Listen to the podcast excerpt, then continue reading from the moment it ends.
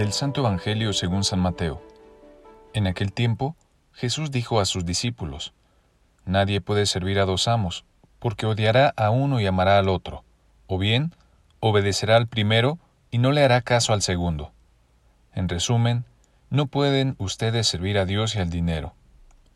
Por eso les digo que no se preocupen por su vida, pensando qué comerán o con qué se vestirán. ¿Acaso no vale más la vida que el alimento y el cuerpo más que el vestido? Miren las aves del cielo, que ni siembran, ni cosechan, ni guardan en graneros, y sin embargo, el Padre Celestial las alimenta. ¿Acaso no valen ustedes más que ellas? ¿Quién de ustedes, a fuerza de preocuparse, puede prolongar su vida siquiera un momento? ¿Y por qué se preocupan del vestido? Miren cómo crecen los lirios del campo que no trabajan ni hilan. Pues bien, yo les aseguro que ni Salomón, en el esplendor de su gloria, se vestía como uno de ellos. Y si Dios viste hacia la hierba del campo, que hoy florece, y mañana es echada al horno, ¿no hará mucho más por ustedes, hombres de poca fe? No se inquieten, pues, pensando, ¿qué comeremos o qué beberemos o con qué nos vestiremos? Los que no conocen a Dios se desviven por todas estas cosas, pero el Padre Celestial ya sabe que ustedes tienen necesidad de ellas. Por consiguiente, busquen primero el reino de Dios y su justicia, y todas estas cosas se les darán por añadidura. No se preocupen por el día de mañana, porque el día de mañana traerá ya sus propias preocupaciones. A cada día le bastan sus propios problemas. En esta ocasión me parece que podemos partir de una pregunta que al principio pensaba hacerla al final, pero creo que mejor es necesario ir directamente a ella, porque creo que todo lo demás se explica una vez que ya hemos respondido con sinceridad a esta cuestión. ¿El tiempo de mi vida se mide en función de estar o no estar con Dios? Como punto de partida, tal vez digamos que por supuesto nuestra vida, desde la fe, depende de la unión que tenemos con el Señor, y que en el día a día procuramos crecer en esta unidad, aunque realmente a veces nos cuesta un poco. Pero al mismo tiempo también me atrevo a decir que a veces en nuestra vida ordinaria son otras urgencias las que más van llenando nuestros espacios, nuestra vida, nuestra mente y también el corazón. Algunos son muy importantes, como son el trabajo, la familia y los amigos, y también los problemas que vamos encontrando en estos ámbitos y en otros son los que en más de una ocasión no nos dejan dormir. Pero no es Dios el que nos quita el sueño.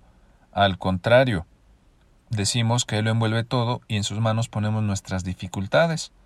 Y no es que esto último esté mal hecho, todo lo contrario, pero sabemos o es necesario que nos demos cuenta de que el Señor no puede quedar reducido al ser únicamente depositario y solucionador de nuestros problemas. Jesús parece que nos pone hoy en una dicotomía que solo admite una elección, y ciertamente es así, aunque no debemos confundirla con creer que se refiere a o elegimos a Dios o elegimos el dinero que tenemos en el bolsillo, en el banco, en el colchón. Sabemos que Él se refiere, según el término que utiliza, al Dios del dinero. Luego es Dios contrapuesto a otro Dios.